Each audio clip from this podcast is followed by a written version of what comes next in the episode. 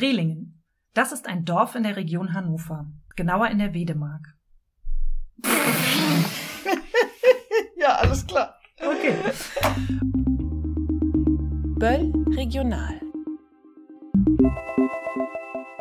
Hallo und herzlich willkommen zu einer neuen Folge der Reihe Böll Regional, in der wir euch Projekte aus verschiedenen Bundesländern vorstellen. Die erste Staffel beschäftigt sich mit dem öffentlichen Raum.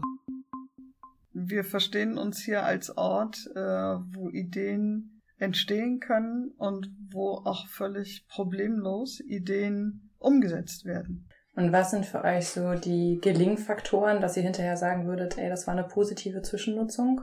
Ja, an den Orten, die wir halt unterstützen, treffen sich Menschen und entstehen neue Ideen. Und das muss ja nicht an dem Ort weitergehen. Oder es kann auch eine ganz andere Idee plötzlich entstehen. Also, dass es eigentlich, dass es Orte gibt, die halt frei sind von, von einem gewissen ökonomischen Druck. Das wäre ganz oder ist essentiell eigentlich äh, von unserer Aufgabe her. Meine letzte Frage. Was können unsere ZuhörerInnen da draußen tun, um die Situation für Fahrradfahrer in Halle und eventuell auch anderen Städten Deutschlands zu verbessern? Fahrradfahren.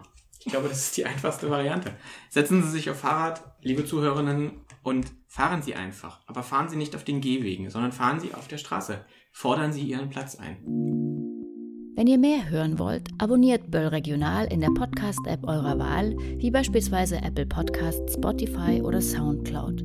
Weitere Podcasts findet ihr auf böll.de/slash podcasts.